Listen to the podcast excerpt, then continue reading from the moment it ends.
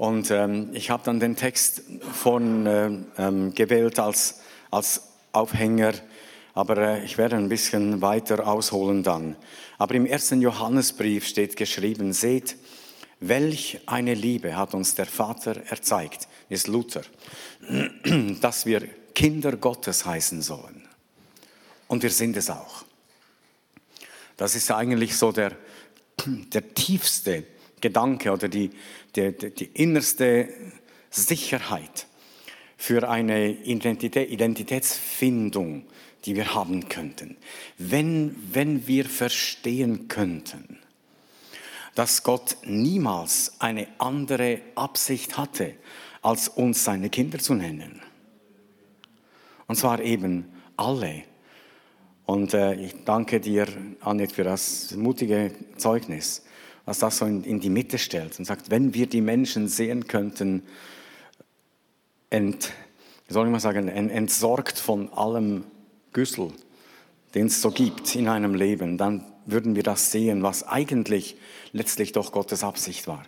Wenn wir das verstehen könnten, dass es nie eine andere Absicht gab, ähm, dass, als dass wir Kinder Gottes sein sollten, dann würden wir mit aller Kraft versuchen, in diese Identität zurückzufinden. Und dann sind Fragen. Und ich wusste ja nicht, wovon du sprichst. Ob wir geliebt sind, ob wir gewollt sind, ob wir falsch verstanden wurden oder eben missbraucht wurden und viele andere Unsicherheiten, dann fallen die irgendwann weg. Und es ist ein Feind da, der nicht will, dass wir in diese wunderbare Identität hineinwachsen. Aber bei Gott war das nie anders. Die Bibel sagt, er will, dass alle Menschen gerettet werden und zur Erkenntnis der Wahrheit kommen. Und die Wahrheit ist, dass er nie ein anderes Ziel hatte, als dass wir seine Kinder sind. Und wenn wir dann noch fassen könnten, auch jetzt im Anschluss an das Zeugnis, dass das für alle Menschen gilt, dann würden wir unsere Mitmenschen eben anders behandeln. Und ähm, du siehst ein Dein Zeugnis war so eine, Steilvorlage. Ich habe mir manchmal gedacht, nicht wahr, wir, wir alle haben so eine gewisse Abscheu jetzt vor dem nordkoreanischen Präsidenten. Und wenn wir dann wieder hören von seinen Atomversuchen und all dem Zeugs. Aber wenn man den mal sehen könnte, losgelöst von all dem Mist, müsste man ihn sogar gern haben. Stellt euch dieselbe Persönlichkeit vor, erfüllt mit dem Heiligen Geist. Und das war eigentlich der Plan dass man das immer irgendwo wieder mal vor Augen haben könnte. Dann würden wir ähm, mit Paulus lernen, sagen, ihn möchte ich erkennen, Jesus, die Kraft seiner Auferstehung, die Gemeinschaft seiner Leiden und so seinem Tod gleichgestaltet werden, damit ich zur Auferstehung von den Toten dann auch gelange. Nun, diese Gemeinschaft seiner Leiden, ich will das nur, nur kurz antippen, ich sehe es zweifach. Das eine ist, dass die Gemeinschaft mit seinem Leiden heißt, er hat für mich gelitten. Jesaja sagt, die Strafe liegt auf ihm, damit ich Frieden hätte. Und durch seine Wunden sind wir geheilt, bin ich geheilt. Das ist Gemeinschaft seiner Leiden. Und das zweite ist, ich habe Gemeinschaft mit seinem Leiden um eine kaputte, verlorene Welt. Ähm, äh, Paulus schreibt, seid wachsam, ähm, denkt daran, dass ich drei Jahre lang Tag und Nacht nicht abgelassen habe, einen jeden unter Tränen zu ermahnen. Da war nicht irgendwie ein, soll ich sagen, so ein Wertekatalog, den er den Leuten um den Kopf geschlagen hat, sondern das waren ein Leiden mit Christus um die ganze Situation, eine Gemeinschaft von seinem Leiden um diese kaputte Welt und äh, um das einzelne Leben. Und Gott sei Dank hat Christus auch gelitten und leidet auch für dich und für mich immer wieder oder hat, hat immer wieder Mittel, Mitleid gehabt mit meinem Leben, mit meinem Dasein. Ähm, wir sterben ja nicht zur Erlösung, wenn es heißt, wir werden seinem Tod gleichgestaltet. Das hat er getan. Aber wir leiden mit ihm, weil wir erlöst sind. Ähm, wir erfahren aber in diesem Zusammensein mit diesem Jesus auch die Kraft seiner Auferstehung. Das gehört zusammen. Sein Leiden ist meine Erlösung. Und weil ich erlöst bin und sein Kind bin, und Identität von und mit ihm habe, bin ich auch bereit, um seinetwillen alles Mögliche zu tun und alle möglichen Wege zu gehen. Ich meine, es war das Anliegen vom Vater, Wenn wir das verstehen könnten, seht, welch eine Liebe, was für eine Liebe, was für eine Art Liebe ist es, die der Vater uns gezeigt hat, dass wir seine Kinder heißen sollen. Der Philipperbrief sagt, er, er entäußerte sich, er entleerte sich selbst. Jesus hat das nicht als Raub für sich festgehalten, übersetzt Luther. Die englische Übersetzung sagt so schön, he emptied himself. Er hat sich total leer gemacht und ist Mensch geworden, als Mensch erkannt worden, gehorsam bis zum Tod am Kreuz. Darum hat Gott ihm auch den Namen gegeben, der über alle Namen ist. Das Ja vom Vater zu dir und zu mir, zu der ursprünglichen Identität zu finden, für das hat, hat er alles eingesetzt, was irgendwie sein könnte. Seht, welch eine Liebe hat uns der Vater erzeigt, dass wir Kinder Gottes heißen sollen. Und wir sind es auch. Es war nicht eine, versteht ihr, es war nicht eine späte Idee, so eine Korrektur, die Gott dann vorgenommen hat, weil es halt abverheilt ist. Das war nie so. Sondern bevor überhaupt irgendetwas war, hatte der Vater im Himmel ein Ziel. Und das ist Bestandteil seines Wesens und seiner Liebe, dass wir Gottes Kinder heißen sollen und es auch sind. Ich bin ein bisschen der Definition nachgegangen. Identität kommt ja aus dem lateinischen idem, dasselbe sein, das gleiche sein. Und äh, das bezeichnet die Dinge, die ein Gegenstand oder ein Objekt hat, die dieses Ding oder dieses Objekt total unterscheiden vom anderen oder ganz eindeutig abgrenzen von dem, was sonst es gibt, dass die Identität von, von diesem Ding. Und natürlich geht das dann auch für Menschen, für Personen, für Charakterisierungen. Und das hängt natürlich an verschiedensten Dingen. Und da ähm, greift dieses Zeugnis von Annette noch einmal. Ich habe mir aufgeschrieben, es hängt natürlich am Umfeld, das sind die Eltern, das ist die Familie, das sind die Menschen, das sind die wirtschaftlichen Umstände, ob wir hier geboren sind oder in der Armut irgendwo, wurde heute auch schon erwähnt im Blick auf äh, diese Möglichkeiten, auch einmal die Gaben wirklich wieder hinzubringen und zu helfen. Äh, Leute, die in katastrophalen Gebieten oder Katastrophengebieten leben. Oder die Frage ist, welche Begabungen haben wir? Und die andere Frage ist, kann man sie überhaupt ausüben? Können sie geschult werden? Oder bist du total begabt, aber keiner hat sie gesehen? Ähm, es sind die politischen Umstände, ob man im Krieg lebt oder ob man hier lebt. Ob man hier in der Schweiz ist und einfach in den Gottesdienst kommen kann wie heute oder ob man an den Strand geführt wird und geköpft wird. Ist nicht ganz das Gleiche. All diese Dinge haben natürlich mit unserer Person, mit unserer Identität zu tun, die Zugehörigkeit zu einem Volk. Und damit auch die Frage, wo, wo bin ich abgegrenzt und wo nicht. Zwei mir gut bekannte Leute, die seit vielen, vielen Jahren in der Schweiz sind. Er ist Italiener, äh, sie ist Schweizerin, aber er ist seit Jahren Italiener, war übrigens lange Zeit in Emmetten und so. Leute wirklich, also Schweiz total. Jetzt pensioniert und suchten eine Wohnung und dann hat man ihnen gesagt, ja, sie sind ja Ausländer, weil er einen italienischen Namen hat. Und dann suchst du schon ein bisschen mit mehr Schwierigkeiten irgendeine Wohnung, nur weil du einen Namen hast, der nicht äh, üblich ist hier. Waren aber, sind aber beide, sie sowieso und er auch längstens hier mit dabei.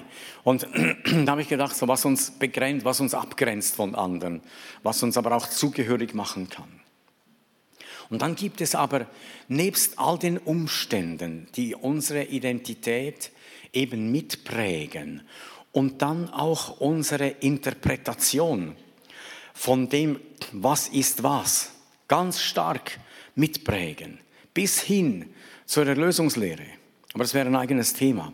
Unser Leben legt die Bibel aus, ob uns das passt oder nicht. Dann kommt man eben an den Punkt, wo man sagt, ja, nur, du kannst halt nicht vergehen, das geht, in deinem Leben geht das nicht. Das ist eine Interpretation von der Bibel. Sagt, die gilt manchmal und manchmal nicht. Das kann, kann man von außen so sehen. Stimmt natürlich nicht. Aber das sind, es gibt tausend Schattierungen. Aber dann gibt es neben dem etwas, was Gott im Ursprung geschaffen hat. Und gesagt, so habe ich dich gedacht und dafür bist du bestimmt. Du hast in deinem Leben eine Bestimmung. Und das ist das, was in dir tickt, auch wenn du nicht Christ bist, weil du dazu gemacht bist. Ich sage immer gern das simple Beispiel, ein Stuhl ist geschaffen, damit man darauf sitzt. Das ist die Bestimmung vom Stuhl. Man kann natürlich auch darauf stehen. aber es war nicht seine Bestimmung. Man kann ihn umdrehen und Turnübungen machen, aber das ist nicht die Bestimmung vom Stuhl. Der Stuhl wäre eigentlich bestimmt, dass man sich draufsetzt und entspannt. Das war das, und das gibt es in unserem innersten Leben. Wir haben eine Bestimmung. Und du kannst mal darüber nachdenken, wozu, wozu bist du eigentlich geboren? Was ist so der innerste Tick in deinem Leben, losgelöst von der Frömmigkeit? Einfach, was du sowieso bist. Und wenn dann der Herr dazukommt, kommt die geistliche Dimension mit hinein in dieses, diese Persönlichkeit, in diese Bestimmung. Dann kommen die Geistesgaben dazu, in diese Bestimmung hinein. Und dann kommt die Berufung hinein in diese Bestimmung. Aber du bist immer, wer du bist. Und das trägst du mit dir herum. Und das ist etwas, was, was der Herr geschaffen hat und gewollt hat. Und die Berufung, die hat, da hat ihre Phasen dann. Das ist dann das, was, was in unserem Leben sich vielleicht mal, mal ändert, vielleicht auch nicht, manchmal auch ein ganzes Leben dauert.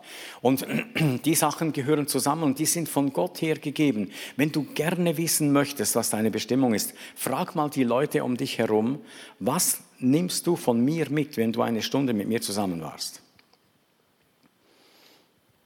Es gibt Leute, mit denen ist man zusammen und du bist immer auferbaut, egal wie es aussieht. Es gibt Leute, die kommen in eine Gruppe, wenn sie nach drei Minuten nicht wissen, wer der Leiter ist, übernehmen sie die Leitung, weil sie einfach Leiter sind. Es gibt andere, die sollten schon längstens leiten, die leiten nie, weil sie keine sind. Und, und äh, so sich, bewegt sich unsere Bestimmung durch die verschiedensten Dinge hindurch. Du kriegst sie einfach nicht weg, es ist einfach immer so ein bisschen da. Und das ist unabhängig von dem, was wir an, an Umfeld, an Umwelt, an Prägung haben, eigentlich in uns drin. Und wenn der Herr anfängt, die Identität, die zu uns gehört, herauszuarbeiten, dann ist es sein, sein, sein Heiliger Geist, der beginnt, die Dinge zu befreien und das, und das irgendwie zu, ähm, sichtbar zu machen und das Shape von unserem Dasein wirklich brauchbar zu machen im Ganzen drin. Das hat mich eigentlich beim Nachdenken an den an diesen, äh, das Born Identity ähm, geführt. Ich weiß nicht, wer den Film gesehen hat oder die Filme, die es inzwischen gibt. Aber äh, es, ähm, ich lese hier einen ganz, ganz kleinen Part von, von der Handlung, damit ihr wisst, warum mir das in den Sinn gekommen ist. Ich habe das mal gesehen. Ist nichts für schwache Nerven. Ähm, zu Beginn, ich lese hier, zu Beginn des Films zu Beginn des Films ziehen italienische Fischer einen bewusstlosen Mann aus dem Mittelmeer. Er hat keine Erinnerung an sein früheres Leben, dafür aber zwei Kugeln im Rücken, unter der Haut ein Laserimplantat mit der Nummer eines Schweizer Bankschließfachs und eine enorm gute Auffassungsfähigkeit. Und auf der Suche nach seiner Identität findet er in Zürich im Bankschließfach eine Waffe, ein halbes Dutzend gefälschter Reisepässe, Banknoten verschiedener Währungen in großen Mengen. Und im ersten Pass, einem US-amerikanischen, der separat von den anderen oben im Koffer liegt und den er als erstes aufschlägt, steht der Name Jason Byrne. Das ist so der so die ganz, ganz kurze Zusammenfassung und dann macht er sich auf seinen Weg und sucht seine Identität, die er verloren hat, weil er, weil er ins Wasser gefallen ist und dann äh, eben zufällig von diesen italienischen Fischern wieder aus dem Wasser gezogen wurde. Das ist so der ganze Inhalt. Ich suche meine Identität. Und äh, an sich sehr, sehr gut gemacht, sehr, sehr eindrücklich was das, wie das in einem Menschen mühlen und, und schrauben kann, wenn man nicht weiß, wer man ist. Fragt mal die, die ihre Eltern nicht hatten und die ihre Eltern suchen. Und wenn sie 50 sind und 60 sind und immer noch wissen, nicht wissen, wer der Vater ist, was das für, für Konflikte sein können in einem Leben. Weil, weil, weil dieser Anteil der Identität, wo ist meine Familie, wo gehöre ich hin, einfach bohrt und nagt. Und das war bei diesem Jason Byrne natürlich dann der, äh, der Inhalt. Und da er herausfand, dass er ein ausgebildeter ähm, Agent ist und deshalb mit allem fahren und fliegen und überhaupt was machen kann, kam das ganz langsam, kam das wieder hervor, auch seine Nahkampffähigkeiten, die er hatte und was also dazu gehört. Und, und hat, ich habe gedacht, ja, es ist, eben, es ist eben ein Menschenthema. Es ist ein Menschenthema. Was ist wirklich meine Identität? Wer bin ich denn eigentlich tatsächlich? Lass mich zur Bibel gehen. Es geht, um, es geht eigentlich um Jesus und du. Und um du und Jesus. Weil das hängt so direkt zusammen mit dem Vater, der sagt, meine Liebe ist die, dass du mein Kind heißen sollst. Ich und der Vater sind eins. Ganz jungen Jahren, als ich Teenager war, war das meine, so ein Stück Fundament in meinem Leben, das in Johannes 10 steht, meine Schafe hören auf meine Stimme, ich kenne sie, sie folgen mir, ich gebe ihnen das ewige Leben, sie werden in Ewigkeit nicht verloren gehen und niemand kann sie mir aus den Händen reißen. Und jetzt begründet er es, er sagt, mein Vater, der sie mir anvertraut hat, ist mächtiger als alles. Niemand kann etwas aus seinen Händen reißen, denn ich und der Vater, wir sind untrennbar eins. Ich und der Vater, wir sind identisch. Wir haben die gleiche Identität. Wir gehören zusammen. Und darum kann Jesus sagen, wer mich sieht, sieht den Vater. Und wer mich sieht, sieht den, der mich gesandt hat. Und dann etwas später in Johannes 17, Vater, in, in, ich, habe, ich habe dich verherrlicht auf Erden und das Werk vollendet, das du mir gegeben hast, damit ich es tue. Und nun, Vater, verherrliche du mich bei dir mit der Herrlichkeit, die ich bei dir hatte, ehe die Welt war. Das können wir gut verstehen, nicht wahr, wenn Jesus so betet. Und ich denke, die Herrlichkeit, die dort war, ist auch die Liebe Gottes. Diese Einheit in einer unfassbaren ungebrochenen, nicht zerkratzten, absolut hundertprozentigen Liebe. Aber wenn etwas später, das ist Vers 5, aber Vers 22 im gleichen Kapitel steht, sagt Jesus, ich habe ihnen, euch, uns, mir, die Herrlichkeit gegeben, die du mir gegeben hast. Da bleibst du gleich stehen und denkst, steht das wirklich da? Steht das wirklich da? Ich habe ihnen die Herrlichkeit gegeben, die du mir gegeben hast, damit sie eins seien, wie wir eins sind. Das ist Identität des Leibes Christi. Ich in ihnen und du in mir, damit sie vollkommen eins seien und die Welt erkenne, dass du mich gesandt hast und sie liebst, wie du mich liebst. Seht ihr so die Kette, die durchgeht? vom Vater zu Jesus, zu dir und zurück. Seht, welch eine Liebe hat der Vater uns erzeigt, dass wir Gottes Kinder heißen sollen.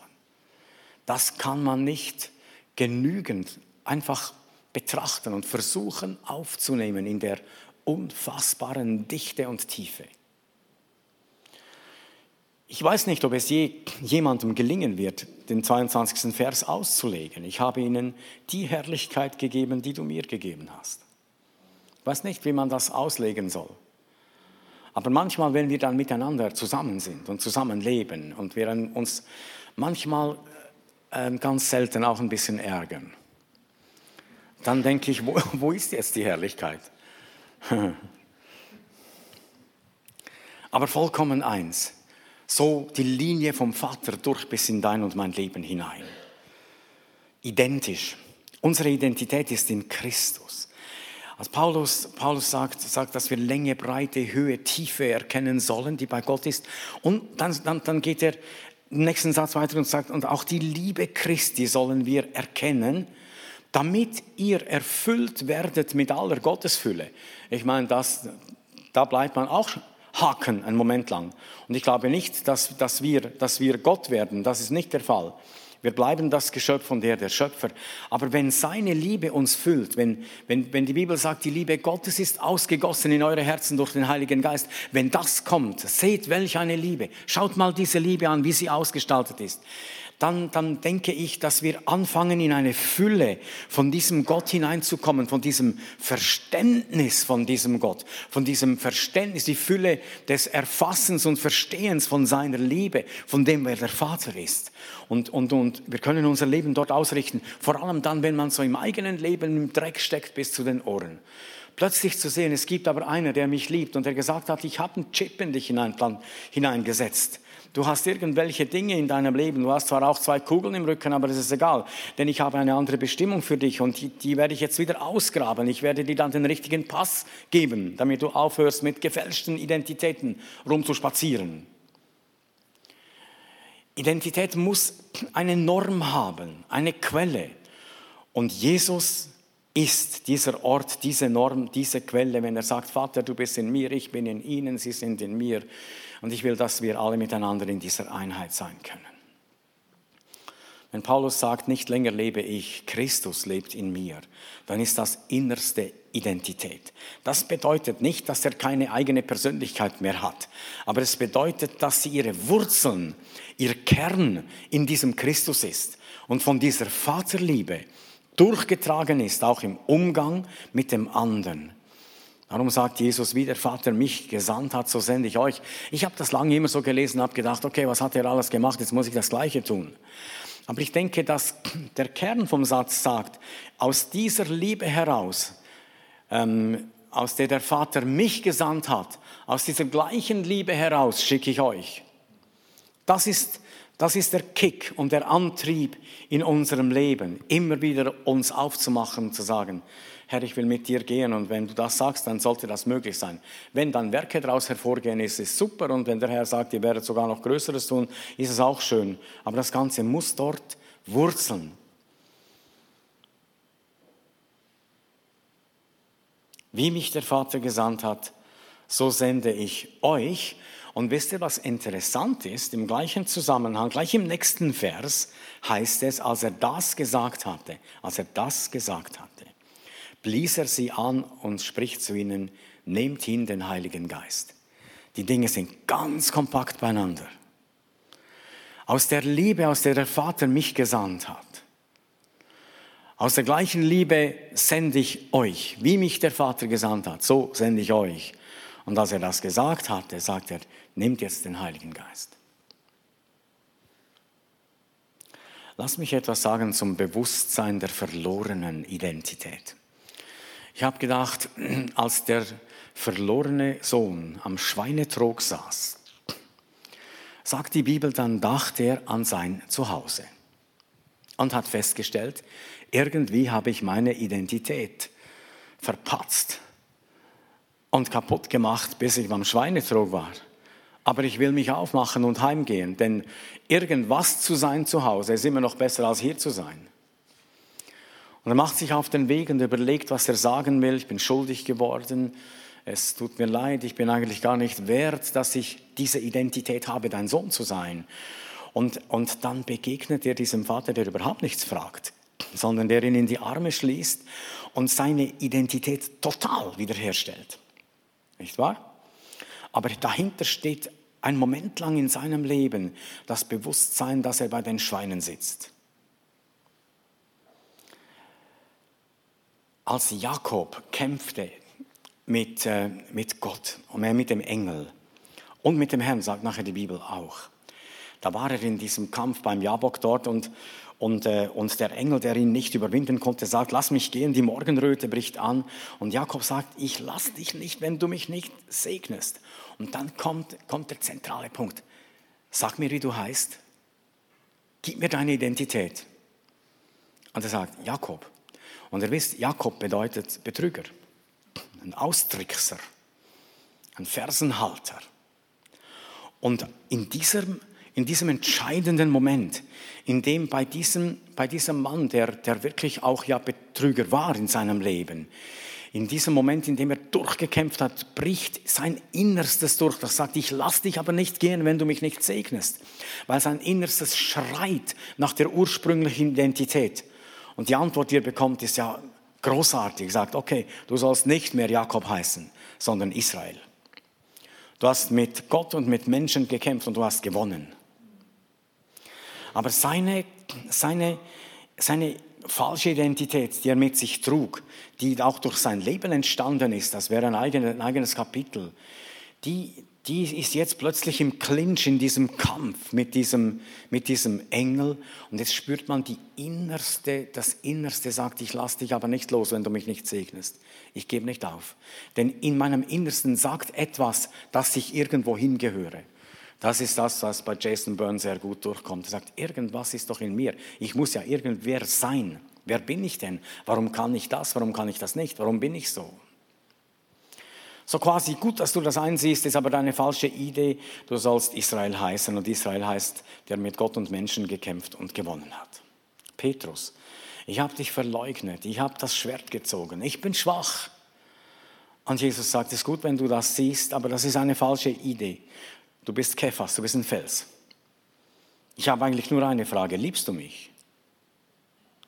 Und ich habe an das, an das Lied äh, gedacht, He's Alive, von Don Francisco, wo, wo die, die Geschichte von Petrus so gefasst wird, wie, wie die, die Zeit vor der Auferstehung, er mit seinem schlechten Gewissen, damit, dass er ihn verraten hat, alles, was er so, so in sich in sich, ähm, in sich rumträgt, der Schmerz, die, die Trauer und das, das, das innere Versagen, dieses Bewusstsein, irgendwas an meiner Identität stimmt überhaupt nicht.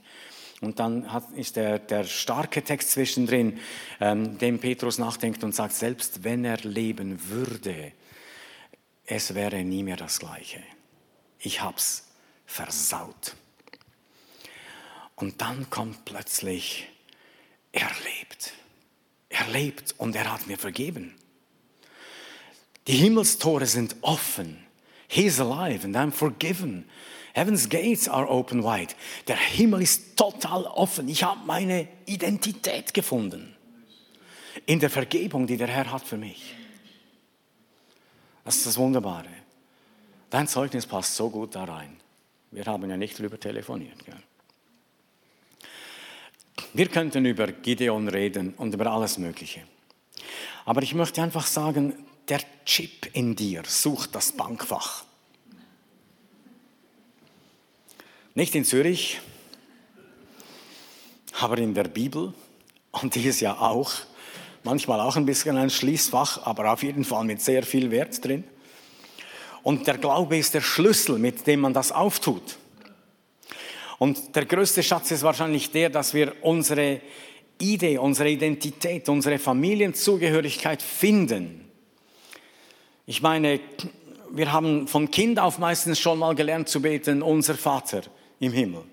Und es vielleicht auch hunderte von Male schon gebetet. Und eigentlich wäre das absolut das einzig Richtige. Seht, welch eine Liebe der Vater uns erzeigt hat, dass wir Gottes Kinder heißen sollen. Propheten sehen den Chip manchmal im anderen und machen ihn dann bewusst. Und Paulus schreibt, die Prophetie ist gegeben zur Auferbauung, zum Zurechtbringen, zum Trösten. Denn Identität finden, das ist echt Trost in einem Leben. Die innerste Zugehörigkeit zu diesem Leib Christi, zu dieser gewaltigen weltweiten Familie, aber auch zur lokalen Gemeinde. Das zeichnet sich dort ab das innerste Zugehörigkeit, die Stabilität, die eine Gemeinde in einem Leben geben kann, kann nicht überschätzt werden. Und ich denke, wenn uns die verlorene Identität bewusst wird, wenn wir die falschen Pässe sehen können, manchmal auch einen heiligen Schrecken darüber, wie so die Distanz etwa ist zwischen Gottes Gerechtigkeit und meinem Leben, wenn wir dann Jesus begegnen und sagen, er lebt und er hat mir vergeben und ich habe einen offenen Himmel, ich habe diesen Zugang, dann werden wir diese Erfahrung machen, dass der Vater uns in die Arme schließt und überhaupt nichts fragt, weil er es ja sowieso alles weiß. Und nur sagt, ich habe schon lange gewartet, komm bitte, komm und lass dich doch einfach neu in dein eigentliches, ursprüngliches Zuhause zurückführen. Da gehörst du eigentlich hin. Seine Gnade ist die Fülle von der wir leben und aus der wir unbegrenzt schöpfen können. Aus seiner Gnade haben wir genommen, aus seiner Fülle haben wir genommen Gnade um Gnade. Wenn einmal dieser große Bogen irgendwo sich spannen könnte über unserem Leben, dass meine ursprüngliche Identität und Bestimmung Gott ist, der, der und, und in seinem Herzen ist, in dieser, in dieser Beziehung zu ihm. Die Bibel sagt, jeder Tag war schon geschrieben in meinem Buch, ehe auch nur ein einziger da war. Da denken die Psychologen natürlich ein bisschen anders. Aber ich habe eine Identität verloren durch die Trennung von ihm. Nun bin ich durch Fischer des Evangeliums aus dem Wasser gezogen worden. Stimmt doch, oder? Wie Jesus sagt, ich will euch zu Menschenfischen machen. Und dann wurde ich gerettet vor dem Ertrinken. Und dann, und dann wurde ich Stück für Stück in diese Identität hineingeführt. Wenn man das mal verstehen kann, dass das nicht etwas, etwas Abartiges ist, was Gott erfunden hat für mich, sondern es war immer so, das ist er. Da braucht es nichts dazu. Dann können wir ganz kindlich, ganz einfach, ganz simpel werden und sagen, alles, was mit Jesus zu tun hat, hat mit mir zu tun, gehört mir, ich in ihm, er in mir. Ich weiß gar nicht, was daran so kompliziert ist. Die Theologie ist ein bisschen kompliziert, aber unser Leben eigentlich nicht. Ähm, und unser Alltag sollte es auch nicht sein. Wir finden, wir finden beim Herrn etwas, was es schon gibt. Das muss er nicht produzieren. Unsere Identität ist nicht ein Rettungsakt, weil Gott überrascht wurde, sondern er hat alles getan, damit wir sie finden, weil wir so geplant waren von Anfang an. Und so möchte ich mit diesem Wort schließen, das ich am Anfang gelesen habe und noch einen zweiten Vers dazu. Seht, welch eine Liebe hat uns der Vater erzeigt, dass wir Kinder Gottes heißen sollen. Und wir sind es auch. Und jetzt hört gut zu. Der, ist der nächste Satz. Darum kennt uns die Welt nicht, denn sie kennt ihn nicht. Meine Lieben, wir sind schon Gottes Kinder. Es ist aber noch nicht offenbar geworden, was wir sein werden. Wir wissen aber, wenn es offenbar wird, werden wir ihm gleich sein denn wir werden ihn sehen, wie er ist. Das ist der Durchbruch in die totale Identität, die so geschaffen worden war. Und wenn Gott uns Gnade geben kann, dass wir so viel wie möglich davon jetzt schon bekommen, so stark wie möglich in das hineinwachsen können. Wenn, wenn uns die falschen Pässe, die falschen Ideen, das, was wir irgendwo verloren haben unterwegs in unserem Leben, wenn uns das klar wird und wir, wir in irgendwelchen Konflikten sagen, wie, wie ist eigentlich mein, meine Identität? Wer bin ich eigentlich wirklich? Und wir uns diesem Vater zuwenden, ganz kindlich, so wie wir sind und ihn ansprechen, wo immer wir sind, dann werden wir diese Umarmung immer wieder erleben können und daraus auch die richtigen Entscheidungen treffen. Sonst treffen wir vielleicht Entscheidungen aus irgendeiner Idee heraus, heraus aber absolut nicht das ist, was er meint. Und es kann so heilend in ein Leben hineinwirken, heilend ein Leben gestalten und ausgestalten und prägen, wenn seine ursprüngliche Absicht, die Identität, dass wir Gottes Kinder heißen sollen und es auch sind, wenn das durchbricht, wenn man plötzlich eben die Eltern sieht, völlig entsorgt von all dem Zeug, was ihr Leben verdunkelt hat. Und ich könnte aus meiner eigenen Geschichte auch vieles dazu sagen.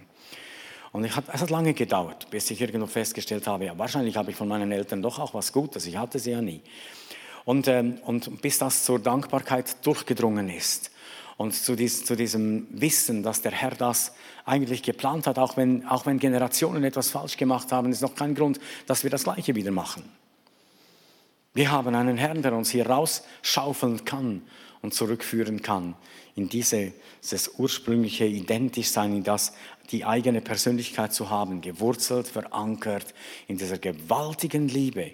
Und die sagt, im Moment ist noch nicht ganz all das, was wir dann mal sein werden, aber was da kommt, ist unfassbar, was da drin steht. Aber dann werden wir von Angesicht zu Angesicht ihn sehen, wie er ist. Darauf zu leben wir. Und das ist auch mein Wunsch für uns alle, dass wir auf diesem Kurs miteinander gehen. Herr, ich bitte dich, dass du diese Identität, die du geschaffen hast für uns, in uns wächst, ent, entsorgst von all dem Müll des Lebens, dass wir, dass wir diesem innersten Chip, den wir in uns haben, den du gepflanzt, den du gegeben hast, weil wir eben unser Leben von dir haben, unsere Bestimmung von dir haben, wenn dass das sich wirklich entfalten kann. Ich danke dir dafür. Ich bitte dich, Herr, dass du wirkst unter uns. Ich möchte dieses, dieses Suchen nach Gott, diese Sehnsucht nach ihm, aber auch der Durchbruch zu ihm, die Gemeinschaft mit ihm, in ihm freisetzen in Jesu Namen über der ganzen Gemeinde, auch an diesem Morgen. Amen.